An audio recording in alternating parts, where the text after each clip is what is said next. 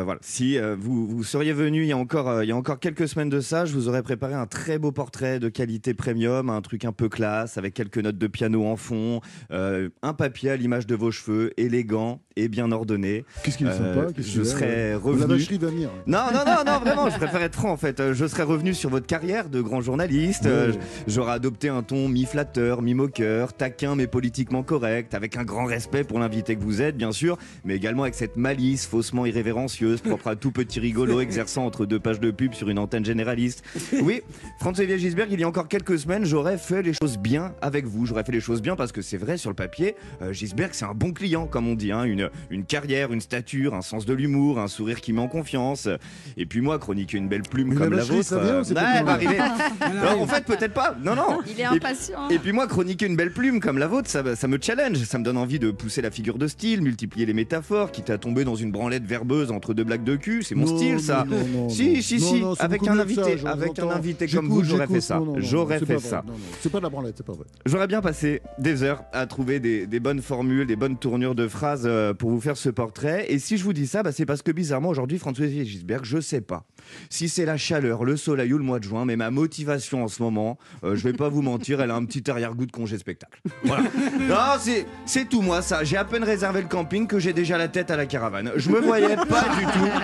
Je me voyais pas du tout passer des heures à écrire un papier sur vous. Vraiment, je, je me connais, chaque saison c'est pareil, je relâche la pression sur les dernières semaines. L'année dernière, à la même époque, j'avais craqué sur le portrait de Chimène Badi.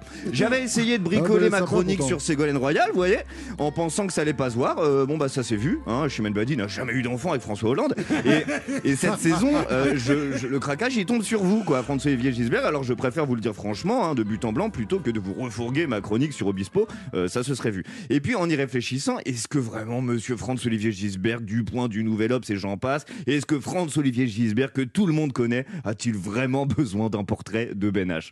Ah non, Ah, je, comprendrais parfaitement que non. Il n'y a pas de problème, Franck, j'ai aucun ego, rien du tout. Moi, en termes d'ego, à côté de moi, Mère Teresa, c'est Zlatan Ibrahimovic. Je suis juste pas dupe, en fait, Monsieur Gisbert. hein. Vous savez comment on m'appelle dans le métier?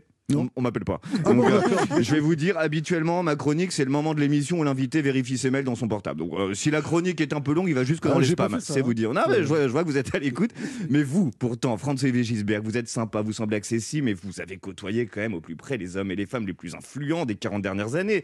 Je le sais, vous le savez, dans le grand livre de votre vie, dans le chapitre rencontre, il y a une catégorie président de la République, il y a une catégorie grand romancier, euh, catégorie chroniqueur européen, ça dégage. hein.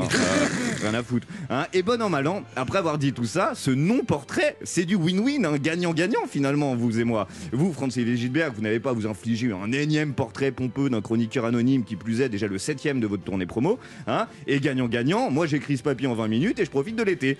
Ou alors, ou alors, Franz-Olivier Gisberg, j'ai inventé tout ça pour ne pas avoir à faire le portrait d'un de ceux qui les écrit le mieux. Hein c'est possible aussi. Merci de m'avoir écouté. Oh, comme il est mignon. Ah non, mais c'est bien.